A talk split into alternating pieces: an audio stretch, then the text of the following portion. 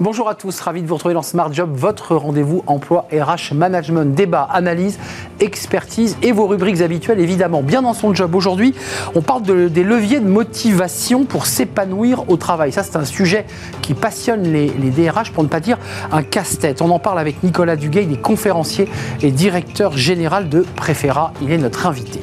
Le grand entretien, objectif, plein emploi, on en parlera dans quelques instants avec Thibaut Guilluy, directeur général de France Après cinq semaines aux manettes de France Travail, quels sont ses objectifs et ses ambitions? On va en parler avec lui dans quelques instants. Et puis pour terminer notre émission, fenêtre pour l'emploi, qui veut encore être manager? Oui, plus personne. c'est ce qu'on entend parfois. On va en parler avec Marion Desremaux. Elle est chef de projet études à l'APEC. Voilà le programme. Tout de suite, c'est bien dans son job.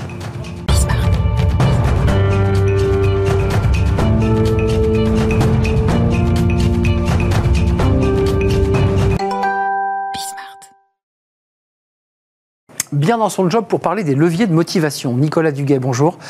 Ravi de vous accueillir. Vous êtes conférencier, directeur général de Préféra, un habitué de cette rubrique euh, bien dans son job. Alors vous êtes venu sans livre aujourd'hui. Hein? Oui.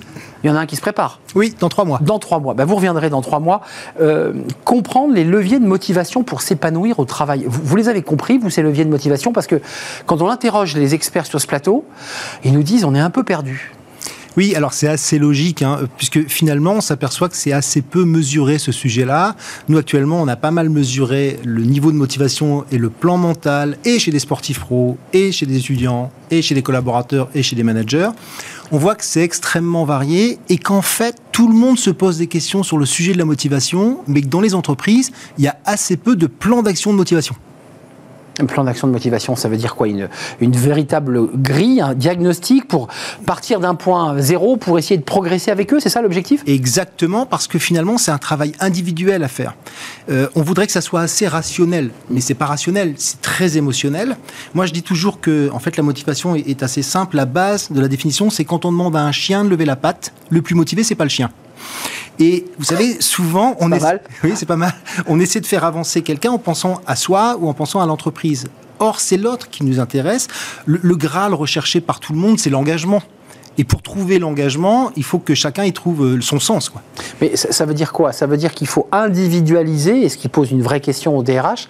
On massifie très souvent les programmes de formation. Euh, et là, vous dites qu'il faut finalement individualiser. Il faut essayer de répondre au plus près aux attentes du collaborateur, pour l'engager donc. Oui, alors le, celui qui motive le plus, c'est quand même le M plus 1.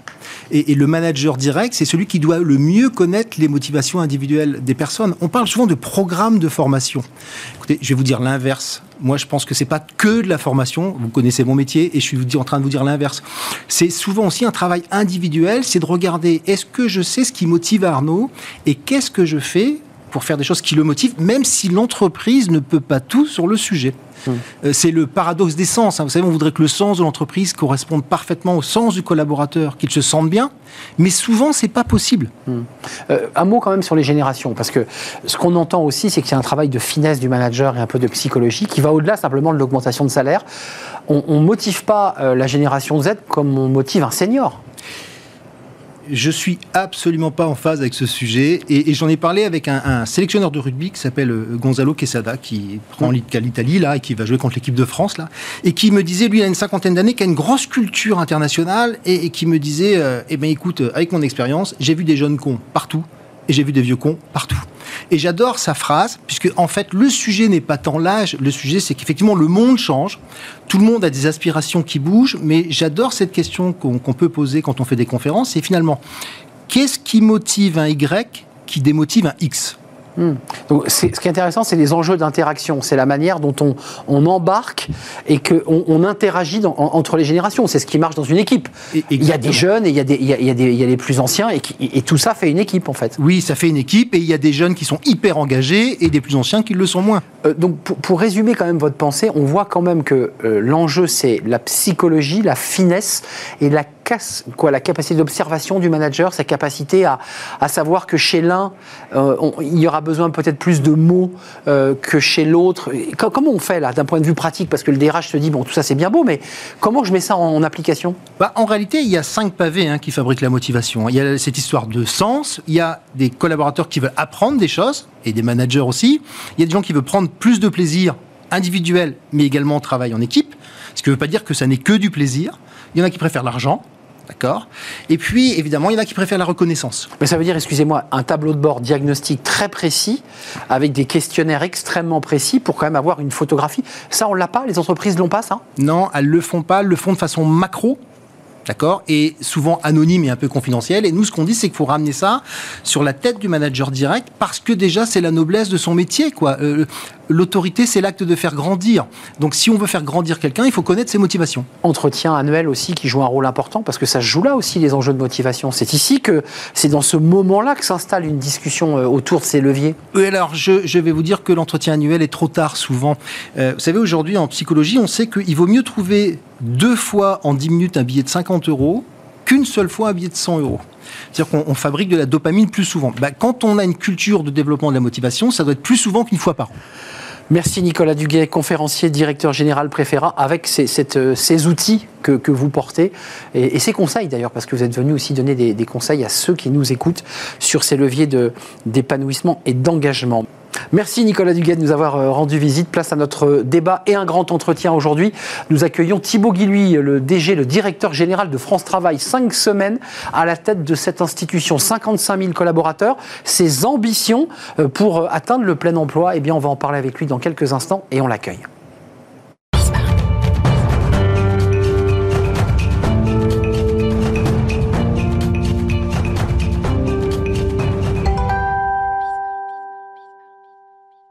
Smart Job, le débat et un grand entretien aujourd'hui avec le directeur général de France Travail, Feu Pôle emploi, directeur général de France Travail. Bonjour Thibaut Guilhuy.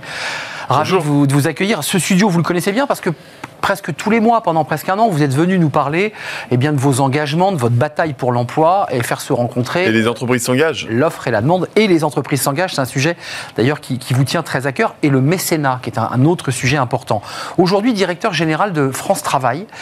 On va revenir sur les annonces de Gabriel Attal lors de son discours de politique générale. Mais d'abord, un petit mot j'allais dire presque au chef d'entreprise qui pilote 55 000 collaborateurs. France Travail, c'est 55 000 femmes et hommes engagés euh, pour réduire le nombre de demandeurs d'emploi. Comment vous pilotez cette gigantesque paquebot? Bon, écoutez, d'abord, ça fait que cinq semaines que je, je suis à la tête euh, de cette euh, magnifique institution. Euh, bah, d'abord, c'est un établissement qui est, qui est très bien organisé, qui est, qui est implanté dans tous les territoires. Hein. Il y a 896 agences, donc c'est très en proximité. Je pense que ce qui est important, c'est, c'est d'abord de partager le, le, sens. Donc, c'était aussi l'intérêt de, de passer des mois et des mois avec les équipes de France Travail, mais aussi avec tous les autres acteurs de l'insertion, de la formation et de l'emploi pour se dire, euh, face au constat, quel est le plan d'action, quels sont les leviers qu'on va pouvoir mobiliser collectivement pour, faire ça? Un, mot, parce qu'il y a un travail de DRH, c'est intéressant, on parle beaucoup au DRH. Euh, engager, ça veut dire euh, les convaincre, de créer ce, portail unique, de créer des liens avec des acteurs avec lesquels ils n'avaient pas forcément l'habitude de travailler Vous savez, moi je crois beaucoup à une phrase qu'on m'avait dit, c'est pas que les hommes n'aiment pas changer, c'est qu'ils n'aiment pas qu'on les change. Et donc je ne pense pas que c'est en tirant euh, sur la tige qu'on fait pousser plus vite euh, des fleurs. Euh, et donc, ce qui est important, c'est qu'on partage un cap et des valeurs et qu'on le co-construise ensemble avec les collaborateurs et puis avec l'ensemble des acteurs. Et ensuite, qu'on soit en proximité parce que le défi de France Travail, c'est d'être au plus près des demandeurs d'emploi et de répondre à la demande de chaque demandeur d'emploi. J'ai pour habitude de dire que c'est du sur-mesure, c'est de la haute couture souvent, mais il faut pouvoir le faire pour des centaines de milliers de personnes. Et ce qui est vrai pour les demandeurs d'emploi est aussi vrai pour les entreprises. Et donc c'est d'être sur le terrain, de s'assurer que la promesse est tenue et de voir comment lever les freins, euh, apporter les ingrédients qui vont permettre à ces 55 000 collaborateurs de rendre le meilleur service possible euh, à l'emploi. Euh, vous parlez aux chefs d'entreprise là sur ce, sur ce plateau et évidemment aussi aux demandeurs d'emploi. Comment vous pouvez les convaincre de la, la puissance de l'outil France Travail? Parce que c'est vrai que beaucoup critiquaient Pôle emploi, compliqué, lourd, euh, l'offre et la demande ne se rencontraient pas forcément. Et il y a encore aujourd'hui beaucoup de demandeurs d'emploi euh, qui ne trouvent pas emploi. Et pourtant, la liste du nombre de, de salariés recherchés dans les entreprises est gigantesque. En quoi l'outil France Travail va être plus puissant? Écoutez, déjà, euh, on ne part pas de rien, loin de là, parce que ça fait quand même euh, quelques années euh, et on a accéléré les choses avec Jean Basser ces, ces, derniers temps pour améliorer, le service. Et d'ailleurs, c'est pas à nous de le dire, c'est aux demandeurs d'emploi. Ils sont 85% à se satisfaire des services et des réponses apportées par les équipes de France Travail. c'est 86% des entreprises qui plébiscitent aussi la qualité des services de France Travail. Alors, c'est quand même 14% et 15% qu'il faut aller conquérir. Et on a encore tout un tas de marges de progrès, c'est absolument indéniable. Simplement, ce qui est important, c'est qu'aujourd'hui, par exemple, il y a plus de 70% des entreprises qui n'utilisent pas les services. C'est quand même dommage de faire autant d'heureux, c'est vrai, mais de laisser euh, 7 entreprises sur 10 Comment ne faites? pas se saisir de ça. Vous allez à leur rencontre, vous leur expliquez les outils, vous, vous envoyez de l'humain leur parler, parce que c'est vrai que les chefs d'entreprise sont souvent un peu réticents à se tourner vers Pôle emploi. D'abord, et c'est un peu c'est un peu l'esprit de France Travail, c'est de travailler en réseau. Et que euh, euh, parfois, c'est mieux qu'une entreprise parle à une autre entreprise euh, que nous-mêmes de nos propres services. Et donc, j'étais pas plus tard que la semaine dernière avec Patrick Martin pour signer un partenariat avec le MEDEF, mais on travaille évidemment très bien avec l'UDPL, le CPME, les chambres consulaires, les branches professionnelles. L'idée, c'est de faire équipe ensemble pour apporter le meilleur service, les meilleures options possibles à chaque entreprise et notamment les toutes petites et moyennes entreprises qui recrutent mais qui ont euh, parfois des difficultés à accéder, à bénéficier de nos services. Donc c'est à vous d'aller au plus près des entreprises et ne pas exactement la, à vous. la prospection. La prospection, c'est aussi un des, euh, euh, une des priorités euh, de France Travail que j'avais proposé dans le rapport. Et on est déjà en train de s'organiser dans un certain nombre de territoires pour aller prospecter, aller à la rencontre des entreprises. Pourquoi pas faire du frapper à la porte dans les rues commerçantes, dans les zones d'activité, s'organiser pour qu'il n'y ait plus une seule entreprise en France qui ne sache pas d'abord qu'on son meilleur ami RH et que nous sommes là avec, euh, avec les autres acteurs pour faire en sorte de recruter plus, de recruter mieux et que ce soit un bonheur à la fois pour les salariés, les candidats et euh, pour les entreprises. Ça, c'est un punchline. France Travail euh, le meilleur ami RH des entreprises. C'est ça que vous dites là Écoutez, euh, le, vous savez, la formule, euh, ça je la laisse aux médias. Moi, ce qui est important, c'est que ce soit plutôt... L'efficacité. et qu'à la, fin, à, la fin, ce soit surtout les verbatims des, des, entreprises. J'étais il n'y a pas très longtemps à l'invitation de Thierry Marx qui préside... Oui euh, l'UMI, donc les hôteliers restaurateurs. Et vous savez, euh, France Travail a mis en place euh, des plans d'action spécifiques dans les métiers du bâtiment, dans les métiers du soin et dans l'hôtellerie-restauration. Ben, ça fait 2-3 ans qu'on a amplifié un petit peu les services, qu'on a aussi appris à, mieux se connaître. Et au congrès, c'était les restaurateurs eux-mêmes qui disaient, mais franchement, moi, j'avais encore une vision un peu passéiste. Mmh. surpris de la modernité. surpris du fait que c'est pragmatique. Hein. On fait des immersions, on fait des méthodes de recrutement par simulation. On finance aussi de la formation à l'embauche pour euh, faciliter la prise d'embauche. Ça, c'est nouveau quand même, Thibaut Guilhuy. Il y a quand même une touch Guilhuy. Je ne veux pas vous comparer, on ne fait pas du benchmark, mais Jean Basser avait une autre méthode, une autre façon d'être. Vous avez décidé quand même d'entrer un peu plus dans la lumière. Pas vous, mais l'institution. Alors, euh, on, a, on, a clairement en commun, et avec les 55 000 collaborateurs, et, et, euh, et c'est pas à mettre à mon crédit, le, le pragmatisme euh, le pragmatisme des solutions pragmatiques. Maintenant, euh, c'est vrai que maintenant que ça marche, euh, que on a trouvé des solutions qui fonctionnent, ce qui est important, c'est de le faire savoir et de faire en sorte que chaque demandeur d'emploi, on puisse lui apporter la bonne solution et chaque entreprise, évidemment, puisse se saisir de ces opportunités. France travaille sur le terrain, au contact des entreprises, et puis il y a quand même des sujets politiques. discours de politique générale de Gabriel Attal, il a quand même annoncé pas mal de choses. la semaine des 4 jours, un tour de vis sur l'assurance chômage et l'ASS. Alors ça, c'est intéressant parce que ça, ça, ce dossier, il est sur votre bureau. Euh, L'ASS, a été créé en 84. Euh, c'était des, demandeurs d'emploi en fin de droit. 300 euh, 000 donc qui n'ont plus de droit, vont être basculés, on est bien d'accord, au RSA. donc ça vient grossir le nombre d'allocataires de, RSA. Comment vous gérez cette arrivée et comment, surtout, vous les accompagnez pour leur faire reprendre le chemin du travail? Sur, sur, sur cette annonce, je pense qu'il y a des, euh, évidemment des, euh, des discussions euh, qui se conduisent, qui doivent se conduire entre les départements de, de France, hein, qui sont pour, pour moi l'échelon avec lequel d'ailleurs on construit la réforme France Travail, parce que c'est la collectivité qui veille finalement à ce qu'on ait un dispositif de solidarité et d'accompagnement des personnes qui sont les plus éloignées de l'emploi. Celle-là donc? De sorte que effectivement les trappes à inactivité dont parlait le Premier ministre euh, les phénomènes d'exclusion durable euh, qu'on a pu observer ces 30 dernières années, on puisse y mettre fin. donc c'est main dans la main entre l'État, France Travail et les départements qu'on va pouvoir gagner cette bataille-là. Rien n'est calé pour l'instant. En tout cas, l'information, euh, l'annonce a été faite. Reste maintenant à savoir comment vous les accompagnez. C'est ça le sujet. Exactement. Le principal sujet, c'est celui-ci. Parce que vous savez que vous soyez à, l'ASS à 535 euros par mois ou au RSA à 607 euros, dans les deux cas, euh, c'est des personnes qui euh, se retrouvent durablement éloignées de l'emploi et en difficulté pour revenir à l'emploi. Et les difficultés, c'est que c'est pas juste de connecter à des offres d'emploi, mais souvent c'est des problèmes de formation, parfois de garde d'enfants, de mobilité, de logement euh, et, parfois même de, de, situations personnelles ou familiales un petit peu compliquées. Et pour pouvoir affronter ça, bah, c'est ce qu'on a commencé à faire depuis un an, main dans la main avec les départements. On a 18 départements qui ont accès de, de tester, d'essuyer les plâtres. Et bientôt quelques autres en, plus. Hein. D'essuyer les plâtres avec nous il y, a, il y a un petit peu plus d'un an, avec déjà des premiers résultats très probants.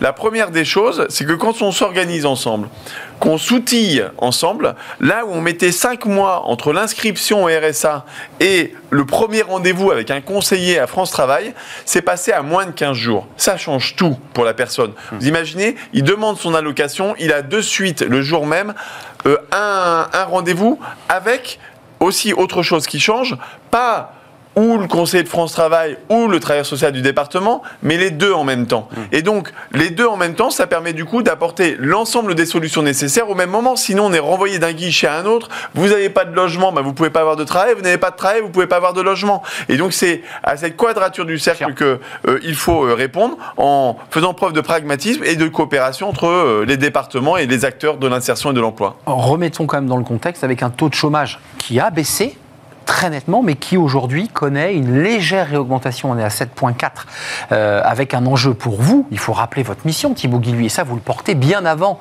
votre arrivée euh, à France Travail, c'est d'aller vers le plein emploi. La, ministre du Travail, Elisabeth Borne, qui n'était pas encore première ministre, nous avait expliqué que c'était l'objectif. Euh, vous y allez ou pas? Est-ce que c'est plus compliqué que vous l'imaginiez, ce chemin vers le plein emploi? Écoutez, euh, cette, euh, le plein emploi, c'est la priorité euh, du gouvernement qui est portée depuis le, départ par le président de la République. Et, mmh. c'est pour la simple raison que le travail, c'est quand même le socle sur lequel on peut construire son autonomie, sa dignité, pouvoir envisager l'avenir pour les personnes. C'est aussi ça qui permet aussi de garantir la protection de notre modèle social. Plus on a de personnes qui travaillent, évidemment, et plus euh, on protège notre modèle social.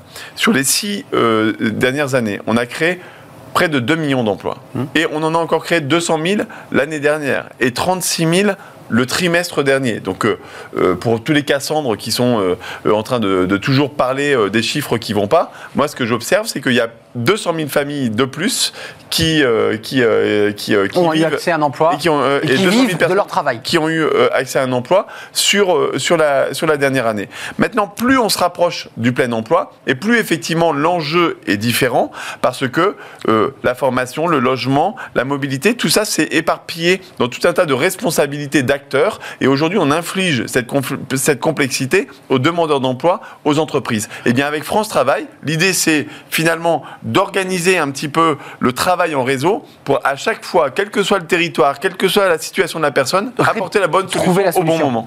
Euh, deux, sujets rapidement. Euh, un chiffre sur la smicardisation euh, en France, c'est un vrai débat.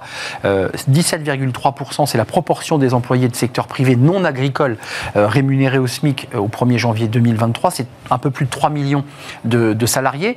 Alors vous allez me dire, moi, ma mission, c'est de faire baisser le nombre de demandeurs d'emploi, euh, mais il y a aussi la qualité de l'emploi à laquelle on accède. C'est quelque chose qui, vous traverse, qui vous interpelle, sur lequel vous avez, vous aussi, une, mission? Bah, Évidemment.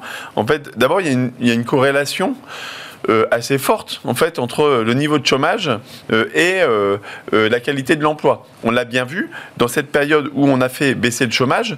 Évidemment, et c'est quasiment de bon sens, on peut plus facilement bouger d'un d'un emploi à l'autre et donc de mettre finalement un petit peu sous tension les employeurs qui n'auraient pas compris que eux aussi doivent travailler sur leur attractivité.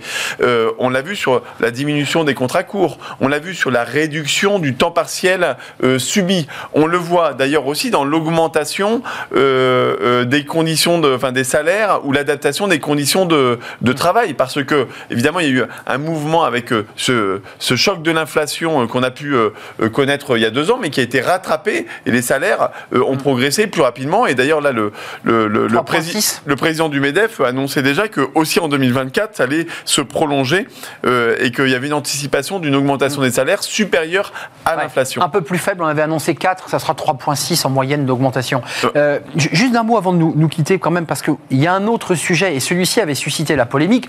Euh, certains partis politiques étaient montés au créneau sur ce fameux stage des allocataires du RSA. Alors on en est où exactement sur cette idée? Intéressante d'embarquer un allocataire qui auparavant ne faisait pas grand-chose et de le, mettre dans une entreprise, une institution. Les, 15 heures. Les fameuses 15 heures. On en est où concrètement? Bah, en, fait, c'est presque la philosophie euh, euh, du projet euh, que porte le gouvernement et que, qu'a voulu le président de la République avec France Travail. d'abord, je pense que c'est de, reposer finalement le contrat. Le système de protection, le meilleur système de protection contre le chômage, c'est de permettre aux gens de retrouver le plus vite possible un travail. Hum. Qu'il y ait un filet de sécurité financier. Le temps qu'on retrouve un emploi, c'est une chose, mais ça n'est pas un droit à, une indemnisation, c'est d'abord la possibilité d'avoir un accompagnement. J'ai compris la philosophie. Concrètement, aujourd'hui, est-ce que les entreprises disent banco, on accueille des allocataires du RSA pour leur donner ces 15 heures? Eh bien, de plus en plus, il en faut plus. Euh, euh, pour, pour pouvoir faire ces 15 heures, parce que vous savez, c'est des immersions d'entreprise, c'est des stages, c'est euh, de la formation pour apprendre un métier, c'est une remise à niveau si nécessaire, passer un permis de conduire, parfois aussi prendre le temps de lever des difficultés de mobilité ou de, ou, de garde d'enfants, tout ce qui va faire que chaque jour qui passe soit consacré à pouvoir se rapprocher ou améliorer ses chances de retrouver un emploi. Mais pour ça, ça suppose effectivement que les entreprises s'engagent. Mmh. Et on les sent assez réticentes, pour être honnête. Alors, euh, euh, moi, c'est pas ce que je constate. Euh, c'est pas ce que je constate, même si, de la même manière qu'il y a euh, un choc de l'accompagnement, il faut un choc de mobilisation euh, des entreprises.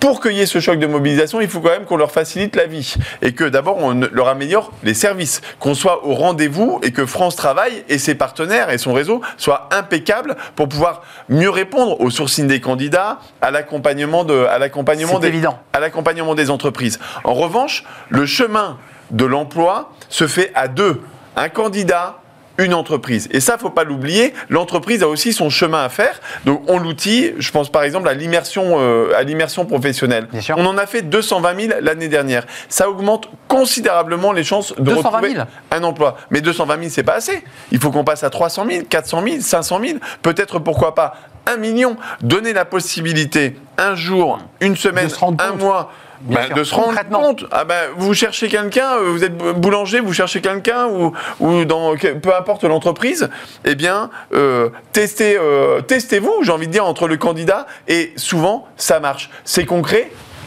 c'est simple et il faut le déployer fortement. Évidemment pour ça, ça suppose aussi que les entreprises ouvrent leurs portes.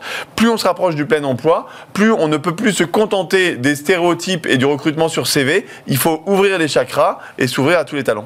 Merci Thibaut Guilhuy de nous avoir rendu visite dans un emploi du temps chargé, parce que ça fait cinq semaines que vous êtes à la tête de, France Travail. Et c'est vrai que la, mission est, copieuse. Euh, vous êtes évidemment à Paris et beaucoup sur le terrain, parce que je constate que vous avez gardé ce rythme euh, d'aller à la rencontre euh, des collaborateurs, des managers et, de tous les cadres de, France Travail. Merci de nous avoir rendu visite. On termine notre émission avec euh, Fenêtre sur l'emploi et j'accueille mon invité.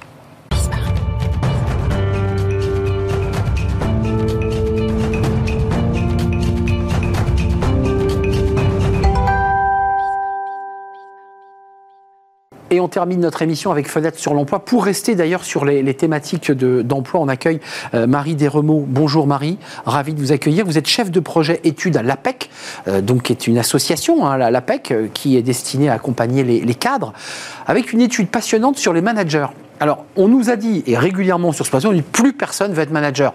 C'est pas tout à fait vrai. Alors, en effet, c'est pas tout à fait vrai. Quand on regarde les chiffres aujourd'hui, auprès de la population cadre, on a déjà 4 cadres sur 10 qui sont managers, donc qui ont voulu l'être à un moment ou un autre, ou qui ont accepté quand on leur a proposé. Et ceux-là, ils veulent plutôt rester managers en très grande majorité, 86%. Et parmi ceux qui ne le sont pas, on en a un peu plus de 4 sur 10 qui ont envie de le devenir, et même 6 sur 10 chez les jeunes. Donc on voit bien que ça reste prisé. Euh, Marion, et non pas Marie, euh, pardonnez-moi, il y a quand même l'idée que chez un cadre, s'il veut monter, parce qu'il y a cet enjeu-là, pas le choix, je deviens manager. Et en même temps, il a une autre euh, pensée qu'il traverse en disant oui, je vais monter, mais je vais avoir plein de galères. Parce que c'est un peu ça la difficulté. pour gagner en, salaire, il va falloir qu'il monte, euh, qu'il devienne manager. Mais il a des contraintes. Alors en effet, quand on regarde ce qui pousse les cadres à, ah vouloir devenir manager, ils nous disent d'abord bah, c'est vécu comme une évolution de carrière. Donc on a envie de voir ses compétences reconnues. Euh, on sait que les jeunes aujourd'hui, on a sorti récemment une étude avec Terra Nova sur le sujet, ont beaucoup d'aspirations professionnelles. Le management, ça reste la voie la plus royale pour prendre en responsabilité et également pour voir sa rémunération augmenter. Euh, il y a un débat sur les réticences, et, notamment chez, les jeunes, parce qu'il y a les managers en milieu de carrière bah, qui ont envie de grandir et pouvoir progresser. Mais on lit quand même, d'une manière assez générale, je ne sais pas si votre étude le confirme, mais que les jeunes ne euh, veulent pas trop devenir manager. Hein. Alors en réalité si, mais un petit peu moins que par le passé. On est d'accord, ça baisse. On a perdu quelques points euh, au cours de, l'année passée, donc nous on a regardé un petit peu ça. Et euh, la principale raison, c'est que manager est perçu comme de plus en plus complexe. Donc c'était déjà pas facile avant, ça l'est peut-être encore moins maintenant. Il y a le travail hybride, mais pas que.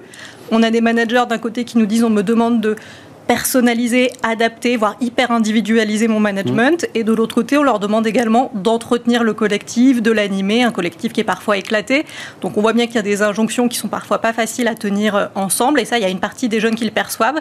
Et dans notre enquête, il y en a une partie qui nous disent pas jamais je ne voudrais devenir manager, mais qui nous disent pas tout de suite, peut-être que j'ai pas encore complètement les épaules, que j'ai pas encore forgé suffisamment ma personnalité ou mes compétences euh, pour l'être. Euh, un tiers d'entre eux ne rejette pas complètement la perspective, hein, c'est bien cela, mais estime ne pas être prêt. Ça veut dire qu'ils vous disent quoi? Parce que dans l'échantillon interrogé, je ne sais pas si vous allez jusqu'à leur demander de quoi ils ont besoin, mais c'est quoi les outils dont ils auraient besoin pour devenir des managers et franchir le pas? Alors, ils ont besoin d'outils pour euh, effectivement euh, aller vers ce management individualisé, personnalisé, et ils ont besoin d'accompagnement qu'on leur facilite la prise de poste.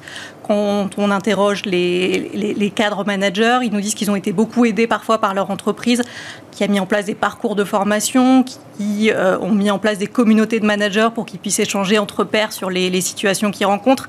Et tout ça, ça renforce l'attractivité de la fonction managériale parce que les jeunes dans l'entreprise disent si je deviens manager, je serai soutenu par mon organisation et, j'irai plus volontiers. Avant de nous quitter, Marion, euh, le manager pour vous, c'est, enfin pour vous et à travers, à, travers vous l'APEC, c'est quoi? C'est d'abord un, un technicien ou un expert ou ça doit surtout être un coach?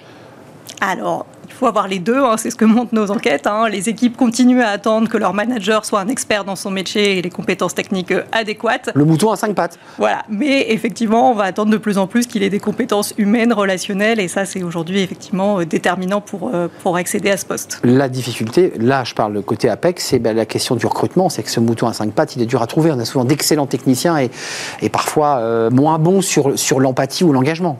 Oui, donc se pose la question de comment on recrute un manager, comment on s'assure qu'il a les compétences adéquates ou comment on lui donne les outils euh, pour les acquérir. Merci Marion euh, Desremeaux, vous êtes chef de, projet études APEC, études euh, complètes à découvrir sur le site de, l'APEC, très détaillé, qui matine un tout petit peu le, tableau très noir de ceux qui ne veulent plus devenir manager. C'est pas tout à fait vrai. vous nous l'avez expliqué sur ce plateau. Merci de nous avoir rendu visite. C'est la fin de notre émission. Merci de l'avoir suivi. Merci de votre fidélité. Merci à toute l'équipe qui m'accompagne, Angel à la réalisation. Je remercie Thibault euh, au son, puis je remercie évidemment euh, l'équipe de programmation, euh, Nicolas Juchat, avec Alexis Mathieu, et puis je remercie Victor, notre stagiaire, qui est aujourd'hui derrière en régie. Je vous dis à très bientôt. Bye bye.